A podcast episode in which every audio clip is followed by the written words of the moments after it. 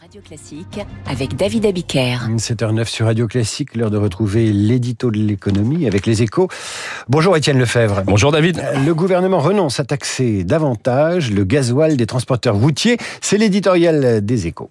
Oui, et c'est un recul de plus après l'alcool et le tabac. Bercy avait indiqué que seuls les impôts liés à l'écologie augmenteraient, mais l'exécutif cale face aux routiers, un lobby au fort pouvoir de nuisance et qui a mis en avant de solides arguments. Les poids lourds payent certes leur carburant moins cher que les particuliers, l'écart est de 14 centimes, mais la taxation est encore plus faible pour les camions espagnols. Pas question d'affaiblir nos transporteurs, c'est justifié hier Bruno Le Maire, oubliant qu'il avait lui-même annoncé en juin la fin progressive de cette niche fiscale au nom de la lutte contre les énergies fossiles. En réalité, le ministère des Finances comptait bien sur cette recette dans son budget 2024, mais Matignon a tranché contre.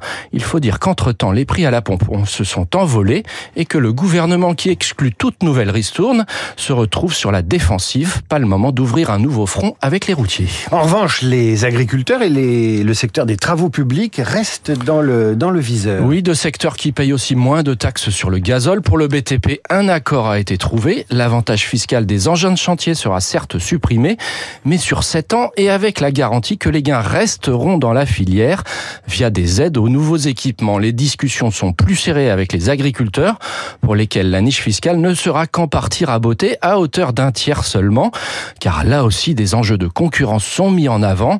La FNSEA reçue hier à l'Elysée devrait toper sur des hausses de taxes inférieures à 3 centimes par an.